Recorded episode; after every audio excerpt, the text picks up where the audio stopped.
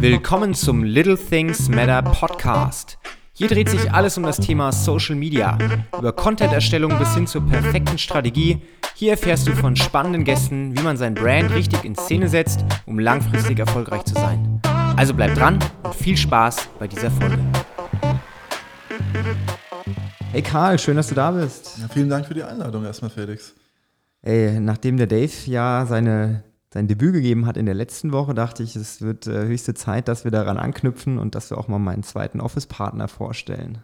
Ja, freut mich auf jeden Fall hier zu sein und äh, ja, ich freue mich auch ein bisschen äh, meine Seite der Geschichte der Klinke Event-Firma erzählen heute zu dürfen und auch wie der Dave und ich uns kennengelernt haben und auch ein bisschen Ausblick zu geben, vielleicht auch auf unsere gemeinsame Arbeit hier im Büro. Ich bin super gespannt, weil äh, wir kennen uns ja auch über den Dave und wir kennen uns ja auch noch gar nicht so lange und wir hatten leider noch nicht das Vergnügen, länger auch mal ausführlich zu reden. Ich weiß natürlich, was du machst, so am Rande zumindest, aber was genau du auch schon gemacht hast und überhaupt und die ganzen coolen Geschichten, das darfst du heute alles mal erzählen. Also fang am besten da an, Karl, wo du Lust hast. Ja, also ich denke mal, ähm, was am meisten Sinn machen würde, wäre der Moment, in dem ich Dave kennengelernt habe. Tatsächlich im Hans im Glück in Wiesbaden, in dem ich damals Schichtleiter war, nachdem ich mein Politikstudium beendet hatte, ähm, saß der Dave als Barkeeper in der Mittagspause und hatte sehr schön tätowiert ein Play, ein Pause und ein äh, Vorwärts- und Rückwärtszeichen auf seinem Arm. Und äh, ich dachte, okay, vielleicht mag er sehr gerne Kassettenrekorder oder hat auch ein bisschen was mit Musik zu tun. Oder er ist voll der Druffi. Oder er ist voll der Druffi, irgendwas zwischendrin war es wahrscheinlich. Ähm, aber tatsächlich meinte er dann, nein, er ist auch DJ. Und drei Tage später saßen wir bei ihm in seinem wunderschön designten Wohnzimmer tatsächlich. Und äh, ich habe ihm das erste Mal gezeigt, was meine armseligen DJ-Fähigkeiten zu dem Zeitpunkt waren. Wann genau war das? Äh, das war 2000. 17, glaube ich. So um den Dreh, 17, 18 müsste das gewesen sein. Und ja, äh, trotz der Popmusik, die nicht ganz auf der Linie vom Dave war, denke ich, hatte mein Potenzial hoffentlich erkannt und hat gemeint, darauf können wir doch irgendwie anknüpfen und die Musik, die du spielst, die kann ich gut gebrauchen auf Hochzeiten. Ja, und so hat sich dann tatsächlich unsere Geschäftsbeziehung eigentlich angebahnt. Und ja, das ging dann auch erstmal so weiter, dass der Dave weiterhin im äh, Hans zum Glück gearbeitet hat und äh, wir dann auch ungefähr 2017 die ersten Hochzeiten begonnen haben, zusammen zu schmeißen. Der Dave als umtreibiger äh, Fotograf und ich war dann der DJ, Ton- und Lichttechniker auf den ganzen Veranstaltungen. Und wir hatten auf jeden Fall einige lustige Erfahrungen schon sammeln dürfen in der Zeit. Ähm, leider bin ich dann erstmal drei Jahre studieren gegangen nach Baden-Württemberg, was uns allerdings nicht ganz davon abgehalten hat, weiterhin unsere Karriere mit den Hochzeiten und verschiedensten Veranstaltungen weiterzuführen. Ja, und so kam es dann eben, dass wir jetzt, nachdem ich wieder zurückgezogen bin ins wunderschöne Rhein-Main-Gebiet, unsere Eventfirma vollständig wirklich zusammen durchziehen und jetzt eben mit dir im Büro hier sitzen. Ja, das ist kurz und short eigentlich äh, der Weg, wie wir zwei uns jetzt auch hier kennenlernen im Podcast. Ja, krass, ey. Das klingt auf jeden Fall nach einer Geschichte mit vielen, vielen ja, bestimmt vielen Geschichten, die in dieser Geschichte nochmal mit drinstecken. Äh, ja, das waren äh, tatsächlich Hochzeiten, wo nachts die Leute noch auf den äh, Banketttischen geschlafen haben. Hochzeiten, auf denen wir mal das Kameraequipment in irgendeinem Bus verloren haben, der uns als letzten Shuttle nach Hause gebracht hat und wir dann am nächsten Morgen einfach in dieses Busunternehmen äh, geklettert sind. Der Bus Gott sei Dank offen war und wir dann einfach unsere Kamerasachen wieder mitgenommen haben ach Gott, die verschiedensten Bars, auf denen wir aufgelegt haben, äh, Abende, wo die ein Kollektiv vom Dave äh, elektronische Musik gemacht hat und wir dann einen halben Garten in irgendein Restaurant geschleppt haben, dass es ein schönes äh, Ambiente ist, äh, Licht programmiert für die verschiedensten äh, Event-Locations und ich denke, das ist auch das, was uns in unserer Zusammenarbeit immer ausgemacht hat, einfach diese Vielfältigkeit dass wir uns nicht unsere Grenzen setzen und sagen, nein, das habe ich noch nie gemacht, sondern dann einfach auch mal sagen, okay, ich gehe es an, ich lerne es jetzt und ich erweitere auch ein bisschen meinen Horizont. Gerade was die Lichttechnik anging, die vielleicht am Anfang noch nicht so prägnant war. Ähm, dann das Hereinarbeiten in die Fotografie, gerade während Corona, wo der Dave dann gesagt hat, okay, ähm, die Events, die sind jetzt zurückgefahren, mein Gott, dann mache ich halt die Junior-Fotografie und ähm, gehe proaktiv auf äh, junge Familien zu und mache Fotos von denen. Und ja, das war eigentlich auch immer was, was ich am Dave geschätzt habe und auch weiterhin schätze. Und weswegen ich auch wahnsinnig gerne eigentlich dieses Geschäftsmodell dieser Full-Service-Event-Agentur mit ihm weiterführen möchte. Ja, du hast ja gerade erzählt, ihr wart am Anfang, als ihr euch kennengelernt habt, relativ stark auf Hochzeiten fokussiert. Du als DJ, er als Fotograf und alles, was dazugehört. Hat sich das die Jahre über so ein bisschen entwickelt, auch wenn ihr vielleicht zwischendurch mal ein bisschen weniger Projekte verwirklichen konntet, weil du ja fürs Studium dann weg warst. Aber so wie ich das jetzt mitkriege, seitdem wir uns kennen, gut, jetzt ist auch gerade Corona schwierige Situation, ne? gibt nicht so wirklich viele Hochzeiten, aber die Arbeiten, die der Dave macht, die ihr macht, die sind für jemanden, der es von außen betrachtet, gar nicht mehr so wirklich spezifisch, ne? sondern ihr macht schon ein relativ breites Spektrum. Ja, das ist eben der Begriff der Full-Service-Event-Agentur, den wir da versuchen weiter zu vertiefen. Also die Hochzeiten, das war unser erstes Standbein, unsere, unser großes Interesse, weil das eben dieses Full-Service und diesen Gedanken vertieft hat. Also das beste Beispiel dafür war eine Hochzeit, äh, bei einer Kapelle, wo nicht mal Strom war. Und die Gäste waren noch nicht da und wir haben gesehen, Gott, die Bänke sind dreckig. Und dann sind wir nicht der Veranstaltungsdienstleister, der sagt, ja, das ist aber nicht meine Aufgabe, sondern dann wird halt irgendwie was genommen, ein Besen irgendwo herorganisiert und nochmal alles abgekehrt. Und ähm, mein Gott, ihr braucht noch einen Barkeeper. Natürlich, wir schicken euch den. Und äh, diesen Gedanken konnten wir dann eben jetzt auch, auch dank dir natürlich verfestigen und sagen, okay, neben den Hochzeiten, die ja auch während Corona ein bisschen sich abgebremst haben, ähm, warum machen wir nicht äh, Podcasts? Warum ähm, vertiefen wir unsere Fähigkeiten in der Fotografie nicht auch Richtung Videografie? Und ähm, wie kann ich dann vielleicht auch mit meinem Studium im Hotel- und Gastronomiemanagement dem Dave zuarbeiten, weil meine Stärke vielleicht nicht die Fotografie ist, aber vielleicht die Organisation und äh, am heutigen Tag schon sich mal eine Stunde in das Facebook Business Tool einzuarbeiten. Das sind einfach diese, äh, diese Facetten, die es so, so reich machen, einfach unsere Zusammenarbeit und die mir auch ähm, das Gefühl geben, dass ich sehr, sehr gerne in der Selbstständigkeit bin ne? und auch ähm, diese verschiedensten Facetten sehr schätzen lerne, weil ich auch sehe, wie es für andere Absolventen meines Studiengangs ist, die jetzt eben in eine Abteilung kommen und einen ganzen Tag eine Personalabteilung machen.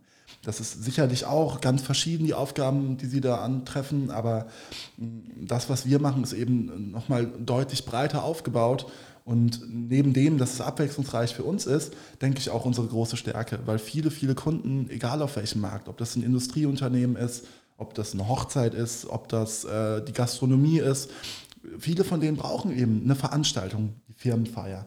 Die brauchen aber gleichzeitig die Außenwerbung, Social Media Auftritt. Die brauchen, ähm, ich sag mal, die Reichweite nach außen über einen Podcast. Und all das wollen wir aus einer Hand bieten. Und all das ist das, was uns beide hoffentlich auch die nächsten Jahre noch äh, zusammenschweißt in unserem gemeinsamen Gedanken. Ich gehe jetzt mal so ein bisschen off-topic. Ähm, du hast ja gerade gesagt, du kommst aus dem Gastronomiebereich. Ne? Du hast Gastronomie quasi studiert. Also das heißt, wenn jemand Bescheid weiß, wie es da abläuft, dann ja wohl du. Was macht einen guten Gastronom aus? Ja, das ist äh, manchmal echt schwer zu formulieren. Das ist eigentlich sehr viel Organisation, aber die ganze Organisation hilft nichts, wenn es äh, zwischenmenschlich nicht stimmt. Natürlich, viele verziehen sich dann in Küche und Bar und hoffen auf so wenig Gastkontakt wie irgendwie möglich. Aber auch der Küchenchef wird sich nie ganz verstecken können vor dem Gast, weil er eben die Veranstaltung besprechen muss. Also es ist so ein ganz variabel. Man muss mit den Menschen klarkommen. Man muss sehr, sehr stressresistent sein. Man darf überhaupt keine Ansprüche daran haben, am Samstag oder Sonntag frei zu haben. Und äh, man braucht ein ganz großes Organisationstalent und das trotz Stress. Also an einem Samstagabend, da muss die Organisation stehen. Und auch wenn der Samstagmittag schon stressig war und einfach nur eine Stunde äh, Mise en place und Vorbereitungszeit war. Und äh, ich mache das jetzt seit ich 15 bin schon und äh, habe sehr, sehr viele Restaurants, Bars, aber auch mal Veranstaltungen gesehen und eben dort auch ein bisschen sehen dürfen, wo es gut läuft, wo es schlecht läuft. Und ähm, welche Mitarbeiter sich auch immer herausgearbeitet haben und beziehungsweise die herausgestochen haben, das waren meistens die, die eben all das kombiniert haben. Also die Organisation, das Zwischenmenschliche, der Auftritt, auch das, die, die Kleidung. Ähm, dann bei den Selbstständigen, die selbst ein Restaurant haben, äh, wie, wie sieht das Restaurant aus, wie ist der Online-Auftritt. Das ist ähnlich wie in unserer Branche, man muss eigentlich alles können. Also es gibt in der Gastronomie nicht den einen, wo man sagt, okay, die Fähigkeit die befähigt dich zum perfekten Gastronomen. Tatsächlich. Du hast dich ja nach deinem Studium bewusst dafür entschieden, der Gastronomie jetzt nicht die kalte Schulter zu zeigen, das wäre jetzt ja falsch, ne? aber du hättest ja auch sagen können, okay, ich suche mir jetzt, keine Ahnung, ein Restaurant oder ein Hotel und bleib da und mach da mein Ding. Aber du hast ja bewusst gesagt, nee, ich würde das gerne von der anderen Seite betrachten. Ich möchte immer noch in dem Bereich tätig sein, also als ne, Eventmanager oder in der Eventagentur, in der Kreativagentur hast du ja trotzdem mit Restaurants, mit Bars zu tun, aber halt auf der anderen Seite. Warum würdest du sagen, war das jetzt für dich der richtige Weg? Naja, also wie du selbst sagtest, ich bin nicht weg von der Gastronomie. Ich mache noch einen Minijob dort, auch mit dem Gedanken, mich zu vernetzen, weil jeden Tag in der Gastronomie lerne ich neue Leute kennen, ob es die Gäste oder die Kollegen sind. Ähm, aber gleichzeitig habe ich für mich einfach entschlossen, ich mache das seit meinem 15. Lebensjahr, das sind jetzt auch schon elf Jahre. Ähm, es macht mir wahnsinnig Spaß, aber es ist mir nicht mehr facettenreich genug. Dann weiterhin, die Aufstiegschancen sind sehr selten, sehr groß, nur in den größeren Hotelketten und man arbeitet auch immer ein bisschen für das Ziel eines anderen. Und ich persönlich habe mir gesagt, ich möchte meine eigenen Ziele setzen und ich möchte in der Selbstständigkeit ähm, Großes erreichen. Und das, das kann man in der Gastronomie bis zu einem gewissen Punkt, aber meistens auch nur, wenn man selbstständig ist. Deswegen war es für mich ganz klar, nach dem Studium ähm, möchte ich in die Selbstständigkeit gehen und trotzdem noch nah an der Gastronomie sein. Zum Beispiel auch der Betrieb, in dem ich lernen durfte, äh, ist jetzt ein Kunde von uns. Wir spielen äh, jeden Samstag im Sommer für die, die Haus- und Elektromusik auf der Rooftop-Bar. Im gleichen Ort haben wir für ein Restaurant eines anderen Fünf-Sterne-Hotels ähm, Freitagabends ein etwas älteres Klientel und spielen dort Funk, Soul und ähm, ein bisschen auch manchmal langsame elektronische Musik. Ähm, und es macht immer noch wahnsinnig Spaß, an der Tür zu stehen als DJ, die Gäste begrüßen zu dürfen und auch auf die Gästewünsche eingehen zu dürfen. Das heißt, ähm, ja, ist, wir sind noch nah an der Gastronomie. Ich werde der Gastronomie auch sicherlich nie ganz den Rücken kehren, aber ähm, ich bräuchte es nicht mehr fünf Tage die Woche als, äh, ich sag mal, direkt am Gast. Das ist schon etwas, womit ich jetzt auch abgeschlossen habe. Ja, ich bin da voll bei dir und kann es auch voll nachvollziehen. Ich habe ja auch, ich weiß nicht, ob du wusstest, aber ich habe ja auch jahrelang in der Gastronomie gearbeitet. Habe ich schon mal gehört, ja. Ja, am Rande schon mal gehört. Jetzt frage ich mal dich, in welcher Gastronomie hast du dich dann herumgetrieben? Du, das war auch in der Tat, ich habe fast alles gemacht. Also ich habe angefangen als äh, Tellerwäscher in Anführungszeichen in der, in der Pizza. Vom Tellerwäscher zum Millionär, ne? Na, das, das erste habe ich schon abgehakt, am zweiten arbeiten wir noch. Aber ich habe als, äh, als Tellerwäscher angefangen in der Pizzeria, also wirklich eigentlich nur Teller ne, gewaschen. Also vorbereitet in diesen Spülautomat, fertig, so zwei, drei Stunden abends. Und dann irgendwann habe ich dann den Betrieb gewechselt und bin dann in ein kleineres Restaurant, zwei Orte weiter. Und da habe ich dann in der Küche auch gearbeitet.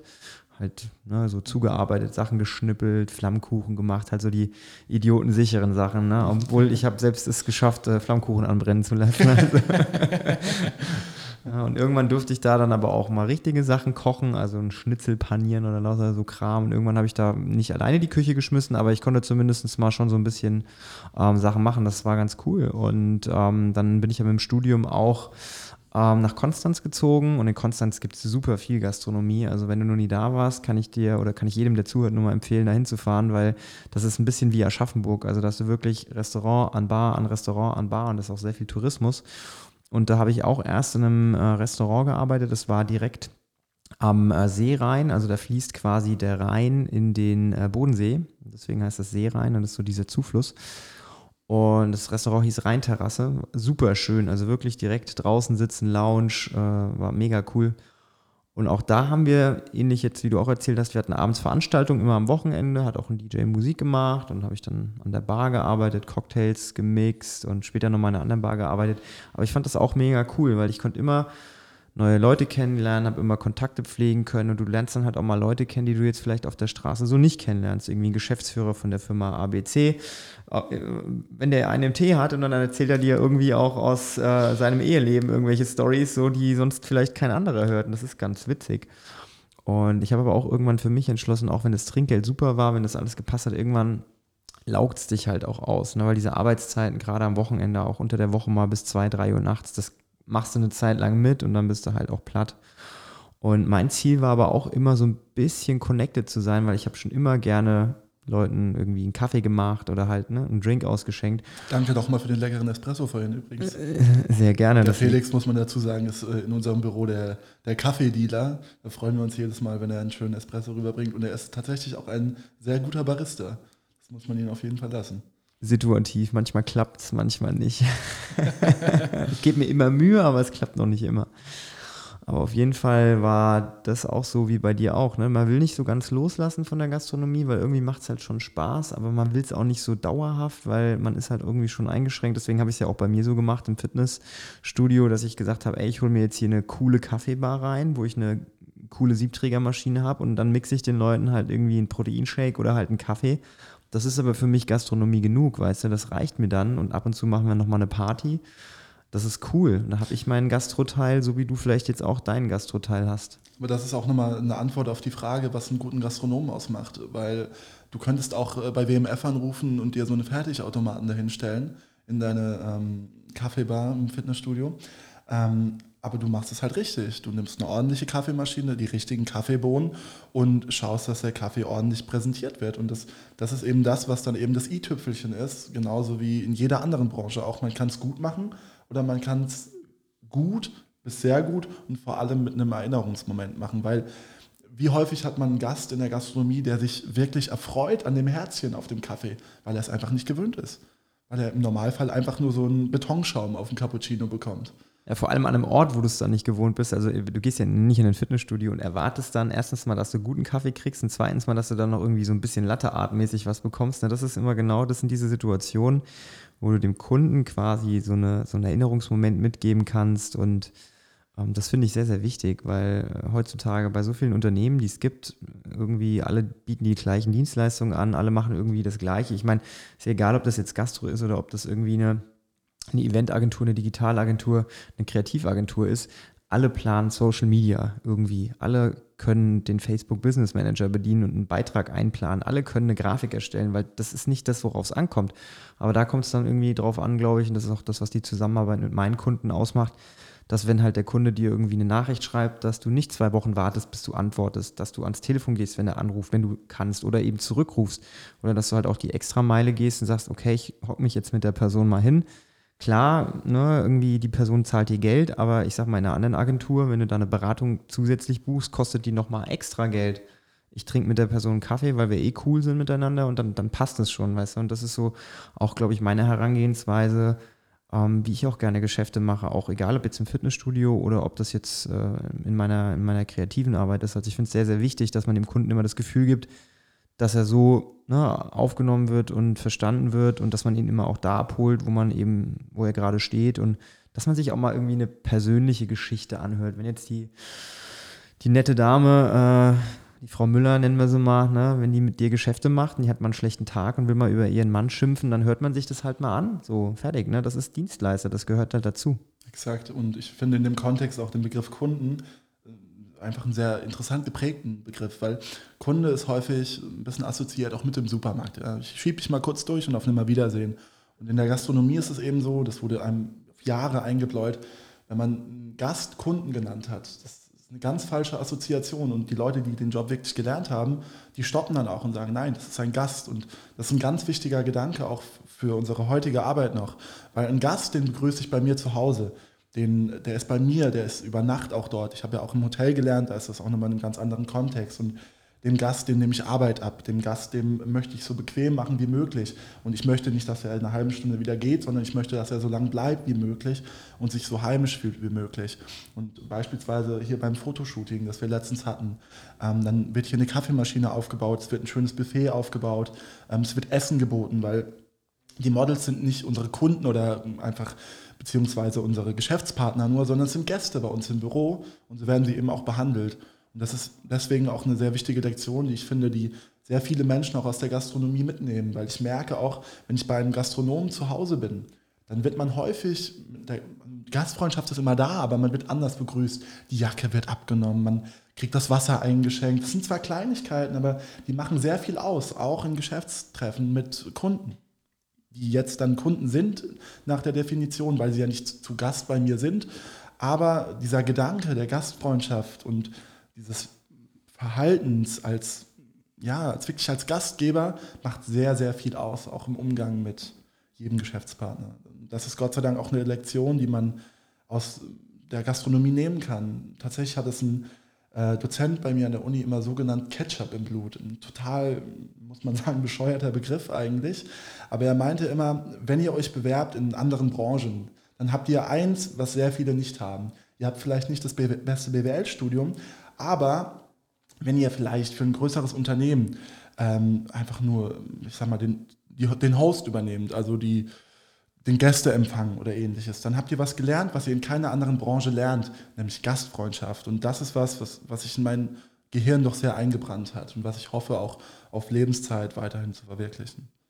Ja, vor allem, weil es ja auch, egal in welcher Branche, immer auf den ersten Eindruck ankommt. Ne? Es kommt drauf an, wenn jemand zur Tür reinkommt, was machst du dann? Ne? Äh, streckst du ihm die Hand aus, begrüßt du ihn, stehst du auf, wenn er zur Tür reinkommt, guckst ihm in die Augen oder das gleiche auch bei einer Verabschiedung. Ne? Und das sind halt so Sachen, äh, die sind, glaube ich, generationsbedingt. Früher haben das, glaube ich, Eltern ihren Kindern noch gut vermitteln können, aber ich habe so das Gefühl, dass deine, aber auch meine Generation, wir sind ja ungefähr gleich alt, das ist so die letzte Generation, die das jetzt noch so ein bisschen mitbekommen hat. Früher war das ganze Thema äh, Höflichkeit, Umgangsform ja nochmal ein anderes. Und deswegen schimpft die Oma ja auch immer so.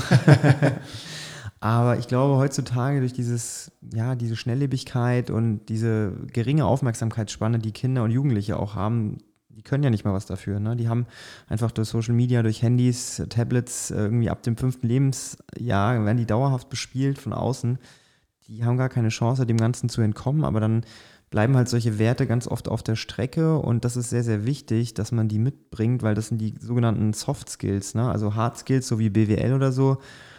Das bringt dir in deinem Erstkontakt relativ wenig, wenn dein Gegenüber, dein Geschäftspartner, dein potenzieller, wenn der merkt, dass du irgendwie nicht mal in der Lage bist, den richtig zu grüßen oder keine Ahnung und häufig sind die Geschäftspartner ja auch noch ein bisschen älter als du, also in den meisten Fällen, bei mir ist es zumindest so und dann merken die das schon, ob man eine gute Erziehung hat, in Anführungszeichen, oder ob man einfach nur so, ja, den wie einen Kunden behandelt und wenn nicht der, dann eben der nächste.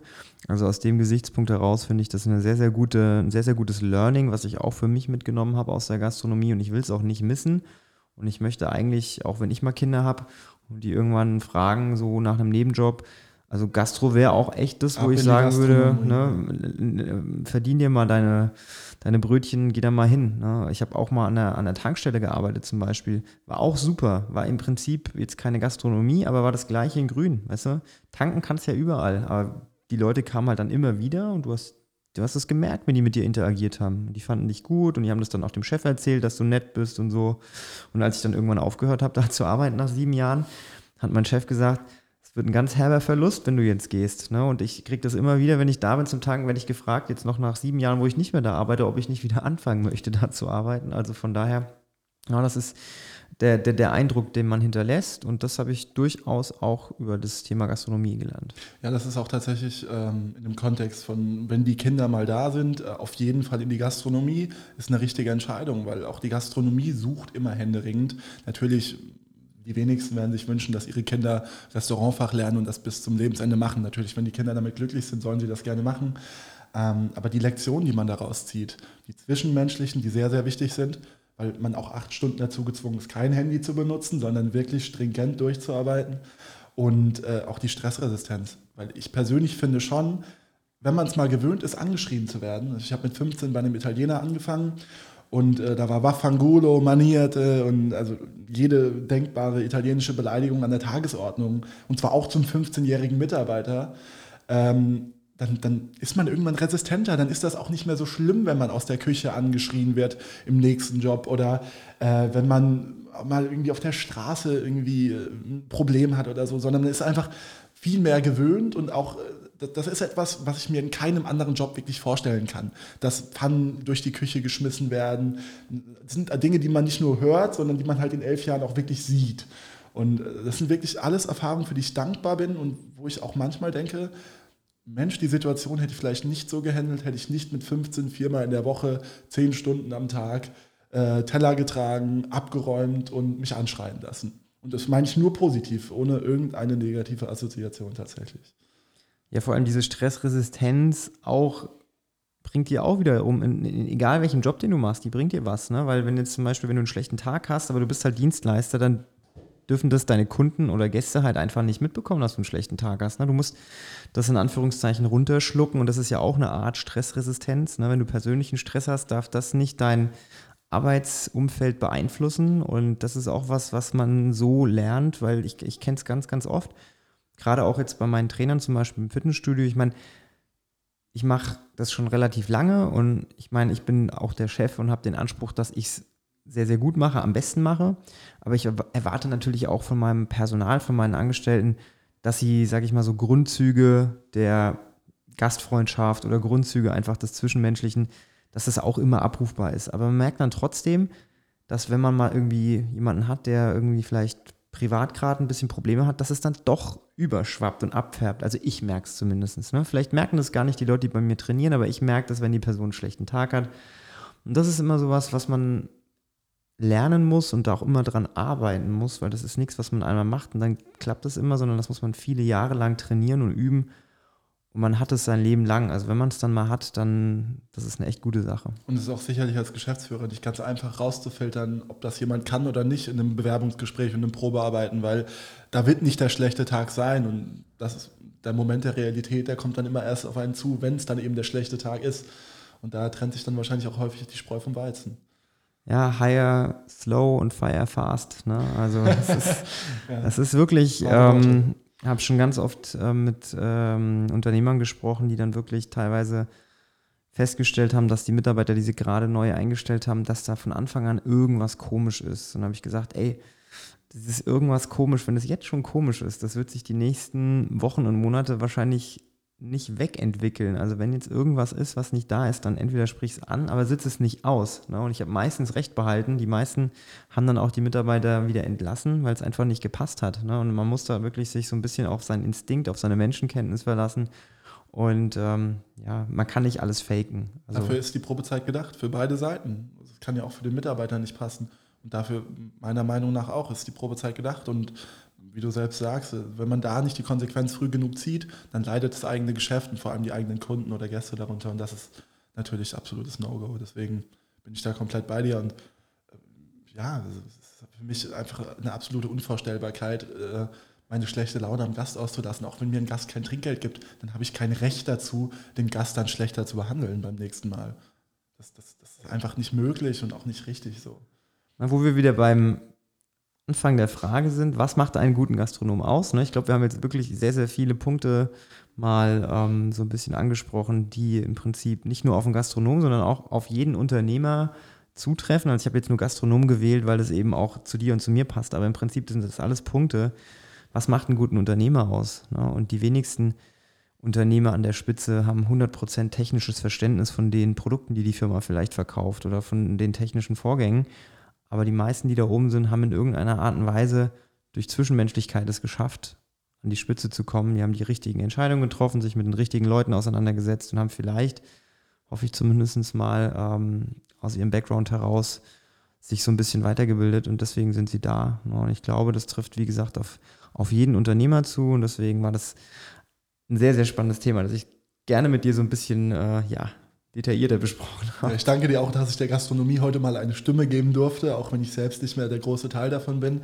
Aber es ist ja schon häufig so, dass es immer assoziiert wird als etwas Niedrigeres, als etwas nicht allzu sehr hoch angesehenes in der Gesellschaft. Aber ich finde eben in dem Kontext, es bildet junge Leute doch in einer sehr, sehr starken Weise für, fürs Leben aus, häufig. Muss auch nicht jeder in der Gastronomie sein, aber deswegen fand ich das auch ein sehr interessantes Gesprächsthema.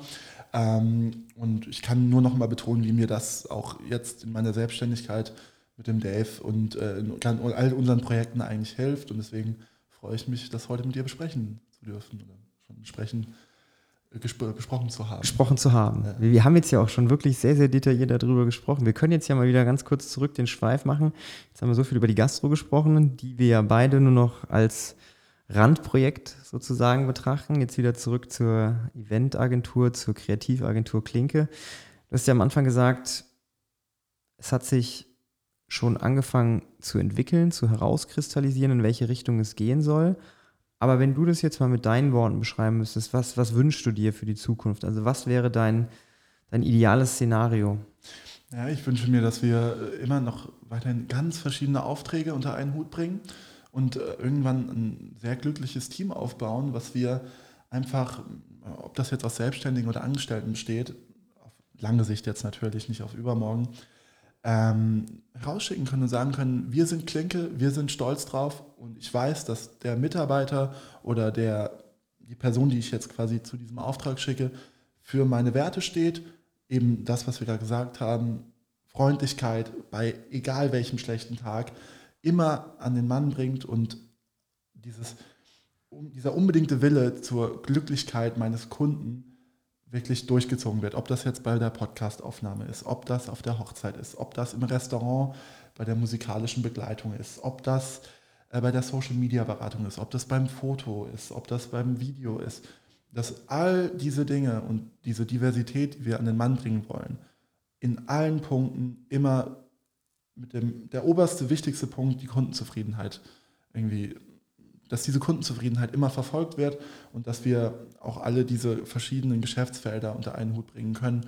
Und natürlich muss ich auch sagen, ich würde mich freuen, wenn wir in einigen Jahren es natürlich auch schaffen, dass der Dave und ich ähm, viel Büroarbeit haben, weil wir natürlich jetzt auch in ein Alter kommen, wo man sich dann freut, wenn man sich etwas zurücknehmen kann und nicht mehr auf jeder Veranstaltung bis 4 Uhr sein äh, muss und natürlich sich dann auch ein bisschen die Rosinen rauspicken kann und dann natürlich dann nur noch die schönsten Veranstaltungen als DJ bespielt. Ähm, äh, aber trotzdem, einfach diese Diversität ist was, was ich mir wünsche, weil ich mir nichts Schlimmeres vorstellen könnte als ein, so ein, ganz einfaches Geschäftsfeld, immer nur das gleiche, stringente, einfache machen, sondern wirklich diese, diese Abwechslung, die brauche ich jeden Tag, die wünsche ich mir jeden Tag. Und ja, das, das ist auf jeden Fall etwas, worauf ich mit dem Dave sehr gerne weiterhin ähm, darauf hinarbeiten möchte. Und ich hoffe, ich kann auch ganz, ganz lange Teil sein dieses Duos. Also ich klinge mich ja immer so ein bisschen von der Seite ein. Ne? Wir machen gerne ein Trio draus, das haben wir im Büro tatsächlich schon. Ich wollte gerade sagen, ich habe mich jetzt ja schon mal darum gekümmert, dass wir hier zumindest räumlich auf einem Platz sitzen. Irgendwann verschmelzen wir dann zu einer großen äh, Blase. Da würde ich mich äh, drüber freuen, glaube ich. Ja, ich muss auch sagen, ich bin wahnsinnig froh, euch beide zu haben, weil ihr habt das Designauge, was ich absolut nicht habe tatsächlich.